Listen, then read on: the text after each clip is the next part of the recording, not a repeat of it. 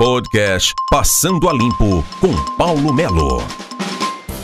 Eu sou Paulo Melo e esse é o podcast do mznoticia.com.br.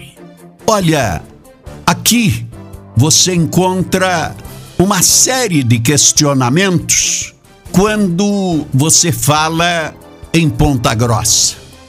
E a alegação da maioria das pessoas é de que Ponta Grossa está muito perto da cidade de Curitiba.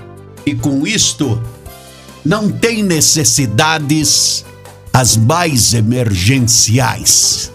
Porque você vai pedir em Curitiba e Curitiba diz que Ponta Grossa está a menos de uma hora da capital e é até importante ir fazer um passeio na capital do estado e buscar aquilo que precisa. Então, Ponta Grossa sempre colocada para escanteio. Hoje mesmo, nós temos uma unidade básica de saúde em Ponta Grossa sendo inaugurada. E quem vem inaugurar a unidade básica de saúde em Ponta Grossa? Vem inaugurar um representante na Assembleia Legislativa do Estado do Paraná, que é do município de União da Vitória, o deputado Hussein Bacri, que é o que representa Ponta Grossa na Assembleia Legislativa do Estado.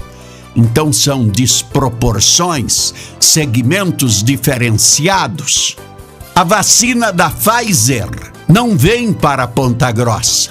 A vacina da Pfizer vai para Londrina, para Maringá, para Cascavel e para Curitiba. Por quê?